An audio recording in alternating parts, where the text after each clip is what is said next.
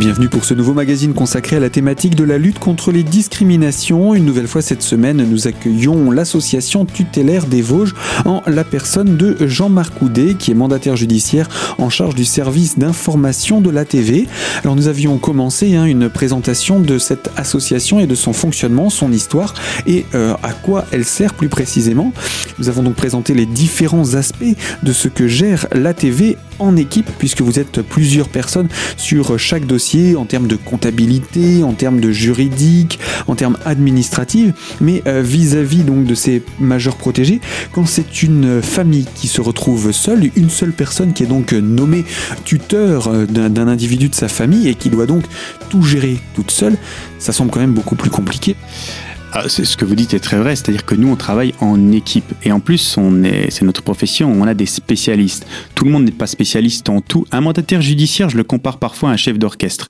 Il a des connaissances en droit, en finance, en banque, en social, en médico-social, mais en tout cas, il est en psychologie, vous le En psychologie, parce que c'est très important de connaître euh, le handicap, de connaître les pathologies, de savoir ce que c'est, de pas faire d'amalgame ni de dire n'importe quoi quand on parle d'un handicap mental, d'une maladie mentale, d'une altération liée à l'âge.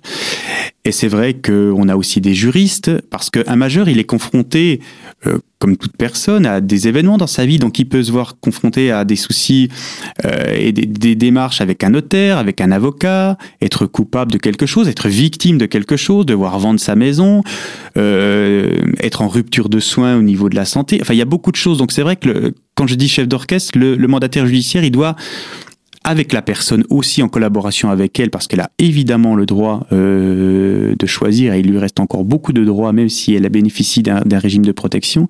Bah, il doit organiser un petit peu tout ça. Ça doit être euh, quelqu'un, le, le, mandataire judiciaire, qui doit savoir faire rappel aux bonnes personnes, aux bons professionnels, qui doit vraiment, et ça on l'apprend avec les années, travailler en réseau, travailler en partenariat, faire appel aux médecins généralistes ou spécialistes quand c'est nécessaire, connaître bien euh, toutes les associations, les services du département en matière notamment d'aide à domicile, en matière de logement, en matière de travail, par exemple travailler avec voilà le pôle emploi, mais aussi connaître bien euh, tout ce qui est caisse de retraite, tout ce qui est prestations, CAF, allocation.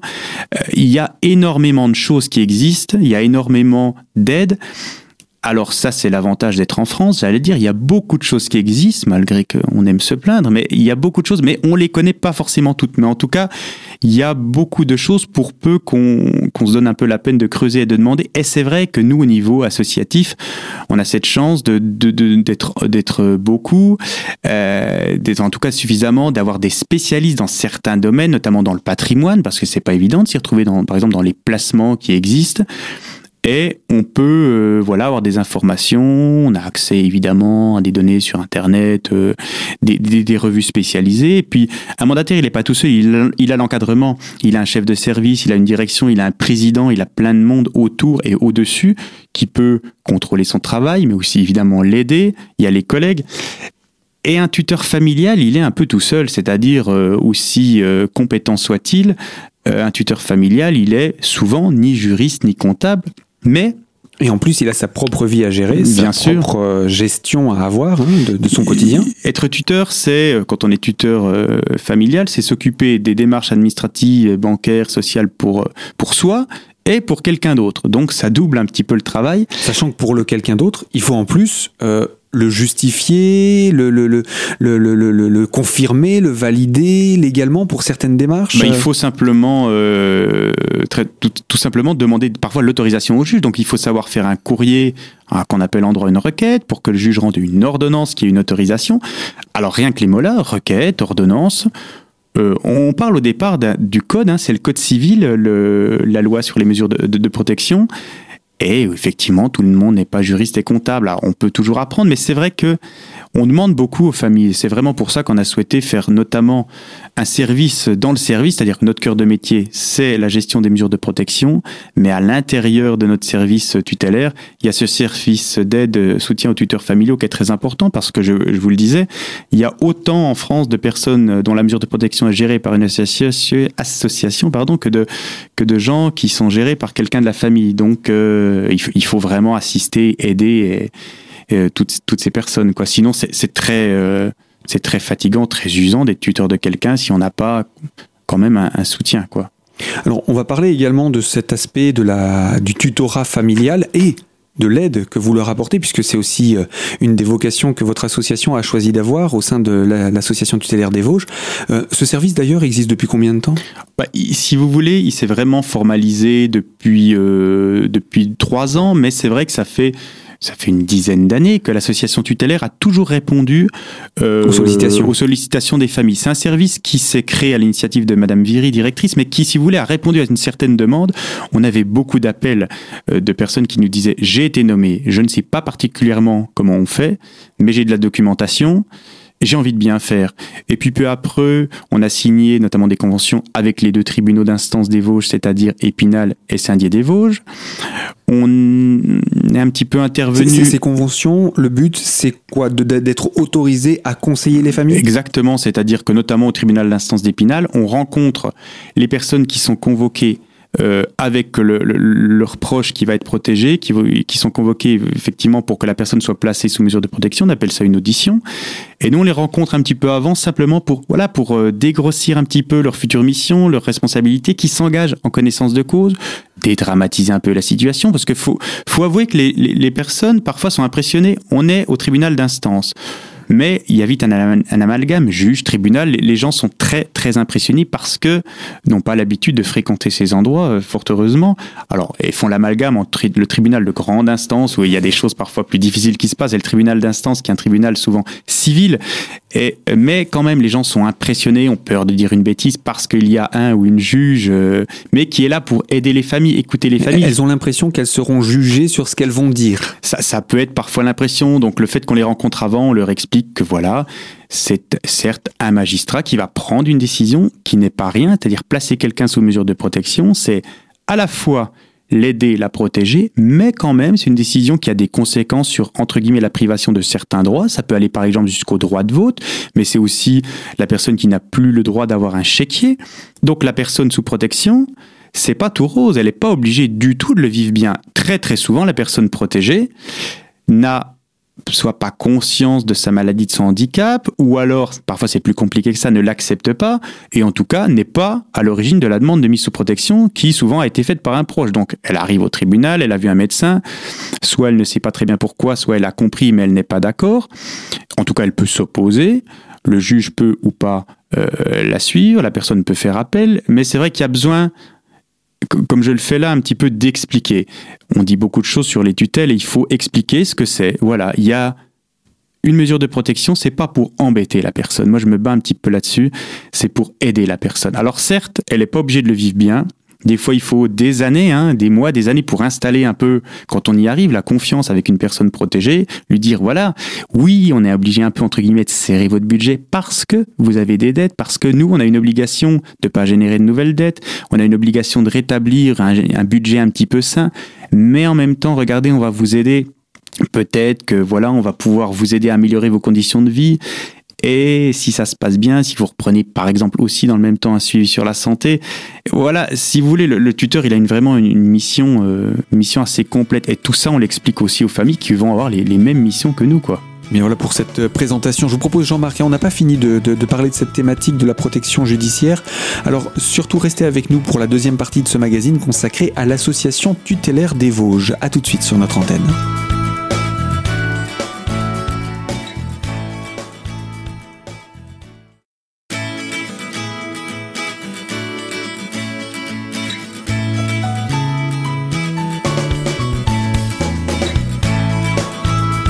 Deuxième partie de notre magazine consacrée à la lutte contre les discriminations et sur la thématique de l'association tutélaire des Vosges pour cette présentation que nous faisons en compagnie de Jean-Marc Houdet, mandataire judiciaire en charge du service d'information de l'ATV, puisque c'est le nom de cette association.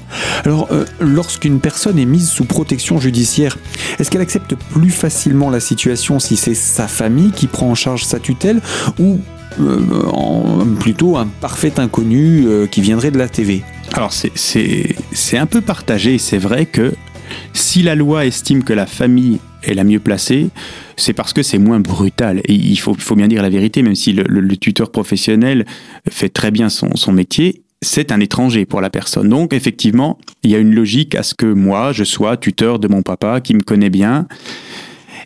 Et en même temps, je pense que parfois la famille n'est pas la mieux placée. Et d'ailleurs, c'est la famille qui le dit. On a des familles qui nous disent, moi, je veux bien garder le lien avec mon fils majeur ou avec mon père, mais dès qu'on aborde la question de l'argent, c'est épineux. Donc là, j'ai voulu le protéger, je suis à l'origine de la demande. Il ne le voit pas d'un très bon oeil. Si en plus je suis désigné protecteur juridique, euh, je vais être celui ou celle qui dit non quand une dépense n'est pas possible. Et c'est vrai que ça risque de détériorer. Donc moi, je pense que parfois, il est préférable la famille dise je ne suis pas la personne la mieux placée, je préfère quelqu'un de subsidiaire. Encore une fois, on va expliquer, elle va expliquer à la personne. Et quand on va être nommé, nous, association, on va arriver chez la personne, on va lui dire voilà, on a un mandat, on est dans l'obligation de l'appliquer, vous avez un certain délai pour faire appel, mais néanmoins, on va devoir travailler ensemble dans tous les cas, euh, surtout si l'appel euh, n'aboutit pas. Mais voilà, on va expliquer, oui, effectivement, je suis désolé, ça va peut-être pas bien commencer, mais on va devoir saisir, entre guillemets, votre chéquier, ça, vous pouvez plus faire de chèque. Mais vous êtes autonome, vous vivez tout seul. Alors, vous pouvez garder, par exemple, une carte de paiement plafonnée, euh, sécurisée jusqu'à un certain montant, une carte de retrait. Vous pouvez tout à fait, parce que c'est dans la loi, aller et venir comme vous voulez, choisir vos relations, choisir votre médecin, choisir votre association, recevoir qui vous voulez. Ça, on va pas intervenir. Le, but de la mesure de protection, qu'elle soit exercée d'ailleurs par une famille ou par pour un professionnel, euh, c'est aider, c'est pas embêter la personne. Certes, il y a des, des, choses qui vont changer dans la vie de la personne, mais il faut aussi que le mandataire judiciaire, le tuteur, il reste un peu discret. Et peut-être dans certains cas, euh, la famille, elle est peut-être trop présente. Euh, parfois, il y a des, des, des, des, parents qui vont dire non, mais ça, tu peux pas te l'acheter. Euh, ça te servira à rien. Alors que le tuteur professionnel extérieur, il va peut-être dire oui parce que, je sais pas, un ordinateur, une mobilette, quelque chose.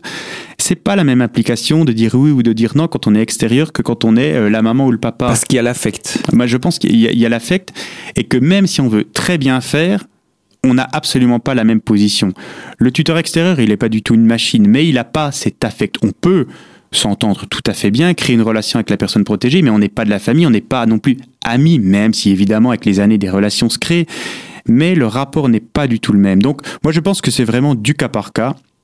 Il faut que la personne protégée accepte que ce soit un membre de la famille, ou alors s'il n'est pas d'accord, il faut qu'elle le dise devant le juge. Et puis ça évolue. Une personne mise sous tutelle peut également dire non, je ne souhaite pas que ce soit ma famille. Tout à fait. Alors le juge, je dirais, prend la décision en son âme et conscience. Euh, mais il est autorisé à s'exprimer, à exprimer son point de vue. Lorsqu'une personne, il y a une demande de mise sous protection, la personne est reçue en audition par le juge ainsi que ses proches, souvent la personne qui est à l'origine du dossier. Et là, c'est l'occasion de s'exprimer, de dire je veux que ça soit mon papa et personne d'autre le tuteur, ou je ne veux surtout pas que ça soit mon papa parce qu'on s'entend pas, parce qu'on n'a pas de bonne relation, il veut me mettre sous tutelle, je reconnais que j'ai besoin d'aide, mais je veux pas que ce soit lui. Mmh. Et souvent, le juge va évidemment euh, prendre en compte cet avis. Mais il faut bien savoir déjà qu'il y a eu au départ un certificat médical d'un médecin agréé par le tribunal qui dit que la personne a une, alors le mot n'est pas joli, mais euh, c'est la loi, une altération des facultés mentales, c'est-à-dire un handicap mental, une maladie mentale ou une altération liée à l'âge. Et s'il n'y a pas cette altération qui est constatée et écrite dans le certificat, il ne peut pas y avoir de mesure. Donc au départ, effectivement, c'est un. Quand on protège quelqu'un, on ne peut pas protéger n'importe qui. C'est un souci de santé au départ. Mais oui, la personne a tout à fait le droit de s'exprimer, voire de se défendre, bien entendu. Alors, dans le cas d'une famille qui accepte la, tutelle, euh, est-ce qu'il est possible, parce que je pense, euh, par exemple, des parents qui se chargent de la tutelle de leur enfant, euh, avec les années, eux-mêmes, ça représente un poids. Est-ce qu'on peut, au bout d'un certain temps, dire, écoutez, moi aujourd'hui, je suis fatigué par les années, je, ne vais plus pouvoir porter cette responsabilité. Est-ce qu'on peut se décharger de cela? Comment ça se passe? Parce qu'il faut aussi, il faut aussi prendre ça en compte, j'imagine. Alors effectivement, personne n'est.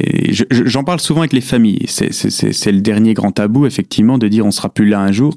Mais malheureusement, euh, ça doit être tabou, personne ne va y échapper. Donc je préfère de loin évoquer le sujet. Je dis aux, parents, alors déjà, votre fils n'est pas sous protection, faudrait quand même éventuellement y penser parce qu'effectivement, s'il y a tutelle, faut qu'il y ait tuteur. Il peut pas y avoir vacances de la tutelle. Donc, si la personne n'est plus là, il y aura quelqu'un d'autre. Effectivement, ensuite, si les parents sont tuteurs, à un moment donné, on peut avoir un pépin de santé, être fatigué ou simplement en avoir marre de toutes ces démarches. Et alors nous, professionnels, on peut pas demander à être déchargé, mais en revanche, les familles peuvent dire, ben voilà, moi c'est fatigant, je suis âgé, euh, je suis malade, etc. Donc très simplement, la famille demande au juge à être dessaisi du dossier Mais c'est l'avantage, la personne à protéger, s'il faut toujours qu'elle soit protégée, ça va se prolonger avec quelqu'un d'autre. Alors ça peut être un autre membre de la famille qui se désigne, qui est d'accord, et si la juge ou le juge valide cette décision, ou bien, pour le coup, voilà, ça sera un organisme extérieur euh, à la famille.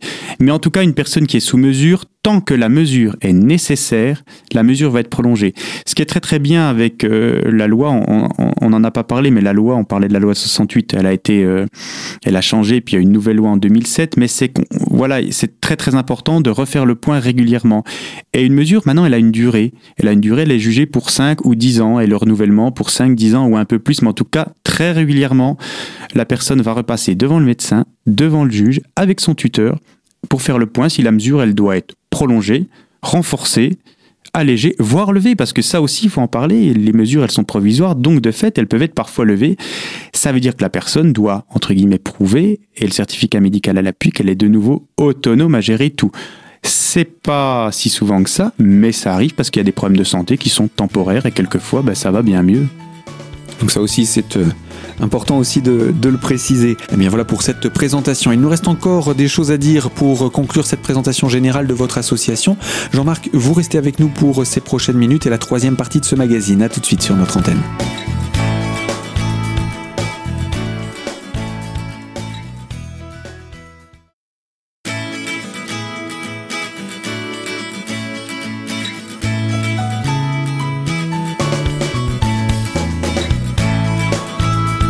Troisième partie de notre magazine consacrée à la thématique de la lutte contre les discriminations et nous accueillons l'association tutélaire des Vosges en compagnie de Jean-Marc Houdet, mandataire judiciaire en charge du service d'information de cette ATV, l'association donc tutélaire des Vosges. Alors pour conclure ces premières émissions de présentation générale de l'ATV, est-ce que, euh, parce qu'on aura l'occasion bien entendu Jean-Marc de vous revoir, il y a beaucoup de choses encore à dire hein, sur ce que c'est que la tutelle, comment ça fonctionne, les curatelles, etc., les différentes formes de mise sous protection judiciaire. Mais avant cela, pour conclure cette émission de présentation, en 2018, l'ATV gère environ 1500 dossiers par an, c'est bien cela? Alors 1500 dossiers en tout un peu plus, un peu moins, c'est-à-dire que euh, malheureusement on a des décès évidemment puisqu'on a des personnes âgées qui sont parfois en maison de retraite, donc forcément il y a des décès.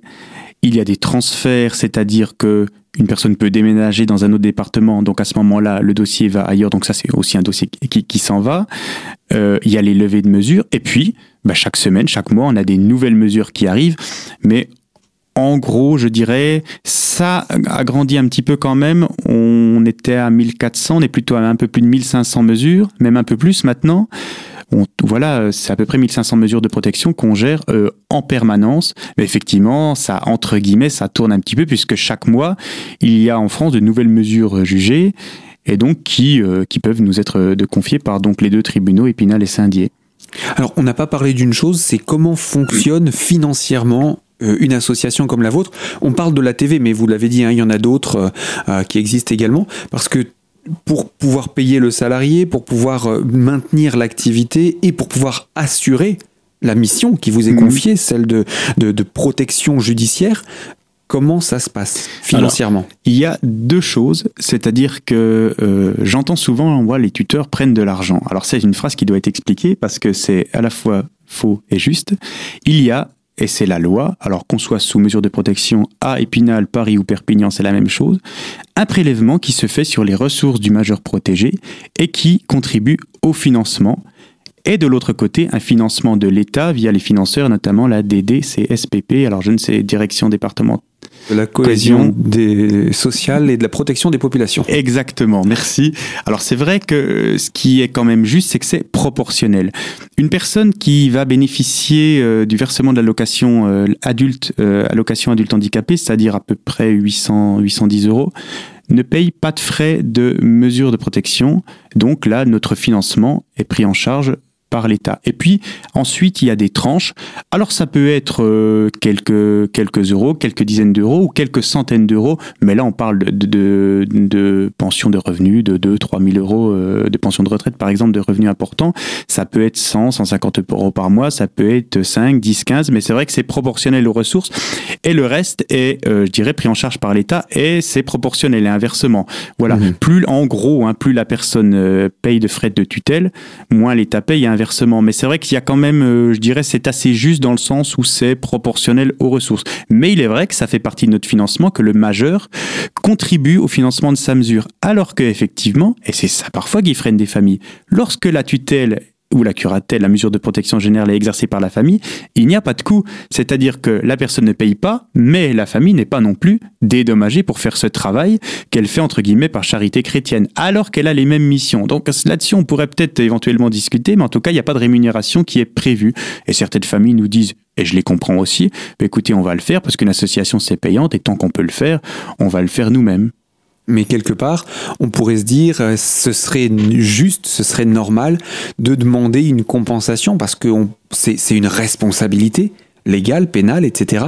Et euh, c'est du temps passé spécifiquement, parce que vous le disiez, il faut, il faut rendre des comptes chaque année mm. pour toutes les dépenses, les moindres dépenses, vous le disiez au centime près. Donc il y a quand même une, vraie responsabilité, ce n'est quand même pas rien. C'est vrai, mais il n'y a, absolument rien dans la loi qui prévoit une rémunération en sachant que la personne euh, n'est absolument pas obligée d'être tutrice, même si elle est euh, le papa ou la maman.